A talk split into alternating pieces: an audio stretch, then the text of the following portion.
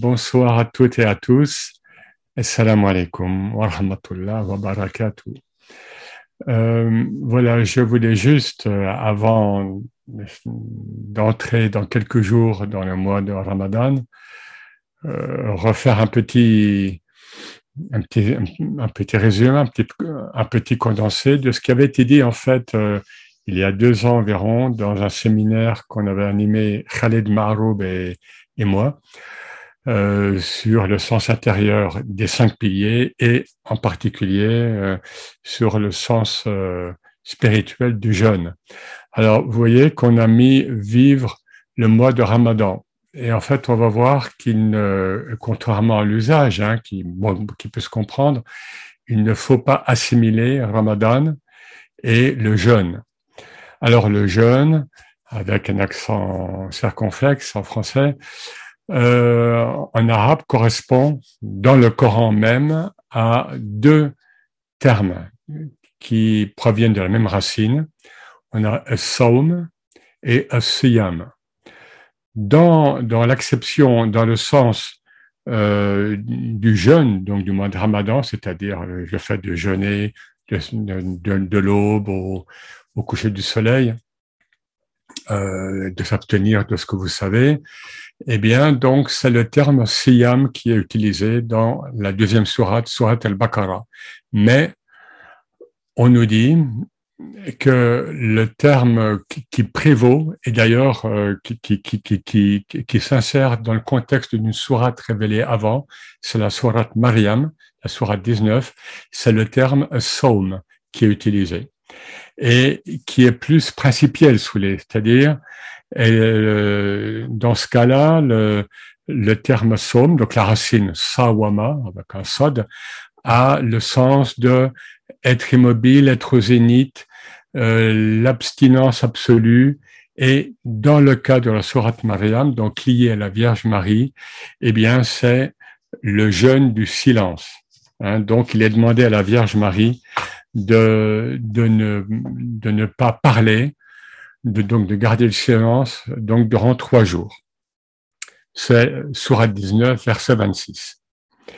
Et donc, ce verset a été révélé avant les versets de prescription euh, donc du jeûne, puisque vous savez que le, euh, donc le jeûne, comme les autres piliers, euh, enfin surtout les quatre piliers. Bon, la, la shahada, c'est évidemment le premier pilier, c'est différent. Ils ont été révélés, ils ont été prescrits progressivement. Alors, euh, là, ce qui m'intéresse euh, avec vous, donc schématiquement de voir, c'est et là, j'en viens au siyam, donc au, au jeûne effectif, donc du, du, euh, l'abstention de nourriture, de boissons, de, etc., de l'aube jusqu'au coucher du soleil, eh bien, ce qui m'intéresse, c'est voir ce, ce rôle particulier qu'a ce pilier de l'islam, parce que c'est un des cinq piliers, un des cinq arcanes de l'islam. Et, et là, c'est le hadith Qudsi qui va nous servir, et surtout, un des hadith Qudsi. Hadith Qudsi, donc je le rappelle, euh, un propos divin hein, rapporté par le prophète, mais c'est une parole divine et non pas une parole euh, prophétique. Kullu amal, euh, pardon, kullu amal ibn Adam lahu. Illa siyam fa innahu li wa ana ajzi bih. Voilà, donc toutes les œuvres, toutes les œuvres des fils d'Adam, donc de nous humains, lui reviennent, c'est-à-dire le profit religieux euh, et spirituel des œuvres, des œuvres pieuses que nous effectuons, les cinq prières, le, le verser la zakat, le pèlerinage et d'autres choses, bien sûr, eh bien, le bénéfice nous en revient. Sauf, nous dit la, Dieu dans ce hadith sauf le jeûne, car il est à moi. Fa innahu li, car il est à moi, et c'est moi qui le rétribue. Alors pourquoi? Pourquoi le jeûne euh, euh, est-il à Dieu et non pas et pourquoi ne peut-on pas s'approprier le jeûne Alors bon, il y a une première chose qui vient évidemment à l'esprit, c'est que Eh bien, mais on, va un petit peu voir ça un peu plus en détail, c'est que il nous met dans un état quasi divin, comme si euh, nous étions dans le divin, puisque c'est une libération euh, à l'égard de, des, stimuli humains qui, euh, qui nous assaillent le plus souvent la nuit, enfin la nuit et surtout la journée. Et alors, de manière plus fine, affinons un petit peu euh, ce qui donne au jeûne son caractère divin, ou bien, bien sûr, quasi divin, parce que nous ne sommes pas Dieu, euh, c'est que, nous disent les maîtres, et notamment Ibn Arabi, c'est que ce n'est pas un acte en soi.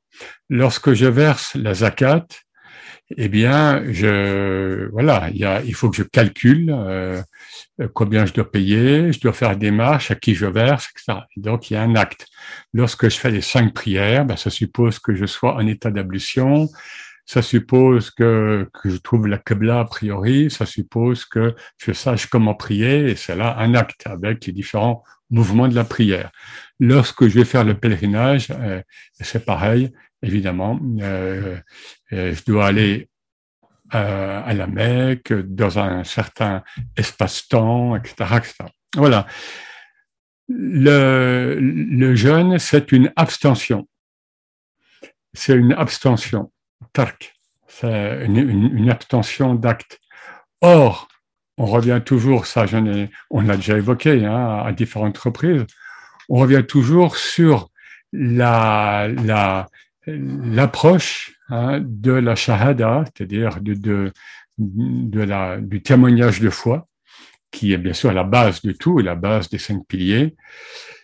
Je vous rappelle donc qu'on commence que, que cette, que cette que ce témoignage de foi commence par une négation. La ilaha illallah. Et c'est ce qu'on invoque après lors de la soirée spirituelle. La ilaha illallah. Pas de.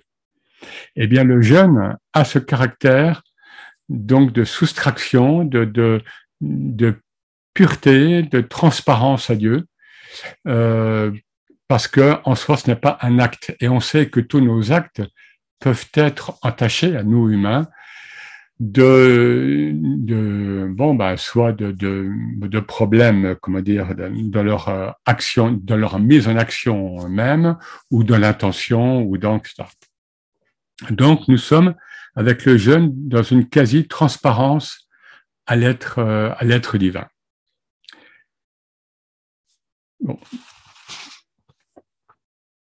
Et c'est en ce sens que Ibn Arabi nous dit, hein, c'est vraiment dans le prolongement, euh, Ibn Arabi nous dit que euh, lorsque l'être humain jeûne, est en état de jeûne durant la journée, enfin de l'aube jusqu'au coucher du soleil, eh bien, il participe, on va dire comme ça, du nom divin Samad. Samad, c'est celui qui n'a nul besoin d'autrui et dont toute chose ou tout être a besoin. Donc, vous voyez bien que c'est un nom de l'essence divine, c'est un nom qu'on on ne peut pas porter comme ça, ou bien bien sûr Abd Samad, mais euh, on ne peut pas s'appeler Samad euh, puisque c'est un nom purement divin euh, que nous, a priori, nous ne pouvons partager, nous ne pouvons pas partager avec Dieu. Eh bien, Narabi nous dit que durant la période de jeûne, eh bien, nous sommes comme si nous étions dans cet état divin. Et j'insiste bien sur ce comme si, euh, hein, et euh, pour ceux qui suivent d'ailleurs le, euh, le, le, le, séminaire qui, qui, commence à partir de demain, j'y reviendrai dans un autre contexte avec un autre hadith, euh, de ce comme si, hein, qui, qui, fait, qui marque à la fois toute la différence entre le divin et l'humain, et en même temps des similarités au sens, euh, au, au niveau spirituel. Voilà, donc Ibn Arabi, comme toujours, il va loin. Donc, dans cet état de jeûne, encore une fois, je suis comme si j'étais divin, comme si j'étais Dieu. Évidemment, c'est un état qui m'est prêté par Dieu. Hein. De même que mon être m'est prêté par Dieu. Hein. Nous en prêtons à Dieu notre être, notre conscience spirituelle, etc. Donc, vous voyez bien là qu'il faut distinguer euh, donc le jeûne lui-même du mois de Ramadan. Ramadan, donc le neuvième mois de l'année islamique, donc de l'année euh, issue de l'Égir, eh bien, nous dit l'Arabie, mais il se base là-dessus sur un hadith, c'est un nom divin. C'est pas juste un nom de moi comme ça. Hein. Euh, non, non, non, c'est un nom divin. Et alors, euh, j'ai le hadith en arabe. Voilà, le, prophète nous dit La takulu Ramadan fa inna Ramadan fa inna Ramadan ismun min asma'illah ta'ala. Voilà, ne, dites pas simplement Ramadan. Et d'ailleurs, le passage coranique, Surat 2, euh, verset 183-185, donc qui stipule euh, donc le jeûne du mois de Ramadan, euh, eh bien, la formulation, c'est Shahur Ramadan. Ramadan n'est pas appelé n'est pas appelé comme ça. C'est un petit peu léger, puisque c'est un nom divin. Puisque c'est un nom divin, et euh, globalement, qu'est-ce que veut dire cette racine arabe de Ramada? Ramada, c'est brûler, consumer les péchés, les impuretés, les scories qui sont euh, en nous, si on veut. Et donc, ce qui est intéressant, c'est que, alors d'une part, on nous dit que dans la Jahiliya, avant, avant la venue de l'islam, le mois de Ramadan était le mois pour les Arabes qui avaient encore une conscience spirituelle et ou qui avaient une conscience monothéiste, c'était le mois de la retraite, des retraites. C'était pas le mois du jeûne. Et de fait, le prophète sallam a, a accentué, on le sait, euh, ses, la, la, ses retraites et le, et les rythmes donc de sa retraite qu'il pratiquait déjà depuis quelques années, mais en ce mois de Ramadan où est descendu le Coran, parce que précisément c'était une période de retraite de toute façon dans le cadre des Arabes pré-islamiques, donc dont faisait partie Mohammed ibn Abdullah, donc le, le futur envoyé de Dieu. Alors, ce qui est intéressant précisément, c'est que peut-être certains d'entre vous l'ont éprouvé. Là, je parle de ceux qui ne peuvent pas jeûner, bon, notamment les femmes lorsqu'elles sont disposées, ou bien les gens, ou bien les personnes, hommes ou femmes, qui sont malades ou en voyage. Actuellement, en voyage, ça, ça c'est un peu plus rare. Euh, eh bien, c'est que on peut ressentir, bon, je dis que parfois je, je ne peux pas jeûner, on peut ressentir l'état du mois de Ramadan, l'état spirituel. C'est comme un hal en soi. C'est-à-dire que même sans jeûner, euh, donc matériellement, il y a un état particulier lié à ce mois. Et je pense que certains d'entre vous ont euh, le ressenti. Ce qui veut dire que euh, lorsque je vis le mois de Ramadan et que je peux jeûner, c'est puissance puissance carrée quoi, au carré. Voilà. Si, si, on vit bien les deux les deux les deux aspects, le réceptacle qu'est le mois de Ramadan, et puis euh, le jeûne qui vient en quelque sorte s'enchasser, qui vient se mettre dans ce mois de Ramadan, qui bien sûr a un mois particulier, celui de la révélation.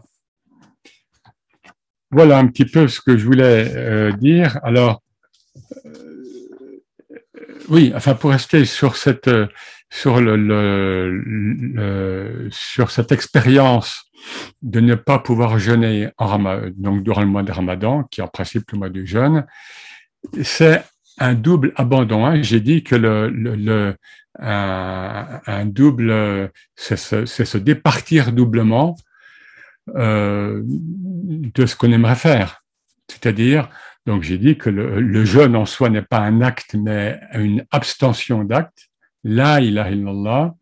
Et quand on ne peut pas jeûner, c'est tark, tark. C'est-à-dire, je, délaisse cette, ce, dé, ce délaissement, c'est-à-dire cette, cette départition de, de, de mon être. Et je dis ça pourquoi? Parce que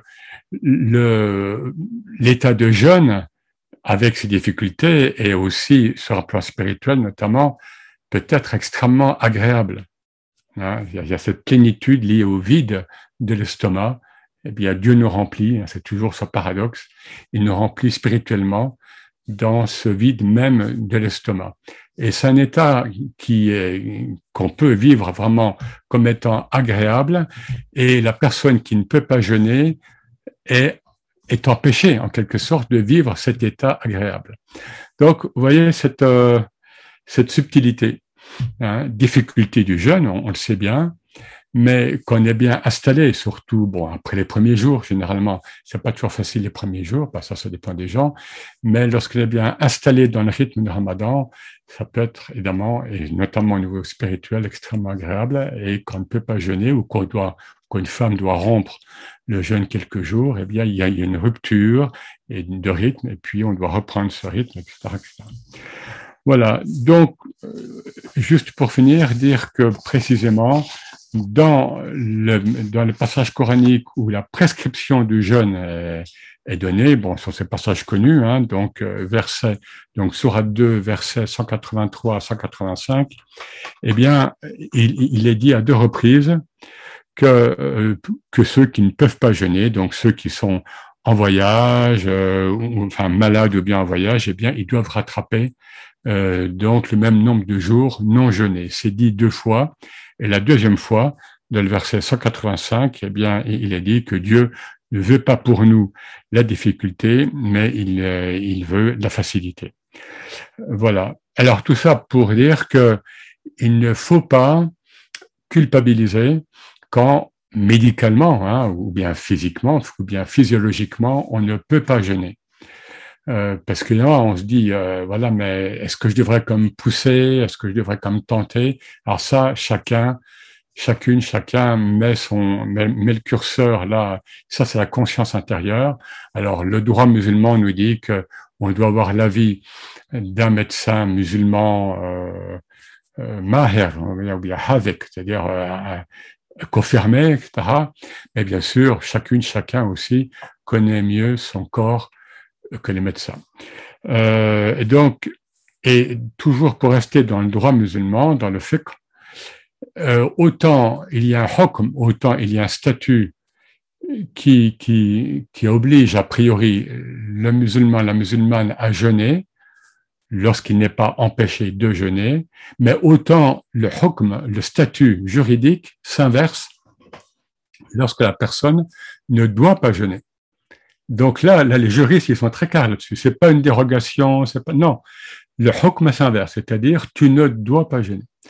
Voilà. Donc, c'est cette alchimie intérieure, hein, euh, euh, et qui nous traverse pour le coup, puisque c'est à la fois extrêmement spirituel, et c'est une spiritualité qui, comme toujours en islam, s'incarne, eh bien, dans nos intestins, dans notre estomac. Euh, donc, c'est un vécu qui, qui traverse tous les niveaux de l'être finalement. Et c'est une des leçons euh, du jeune et du non-jeune également. Merci à vous.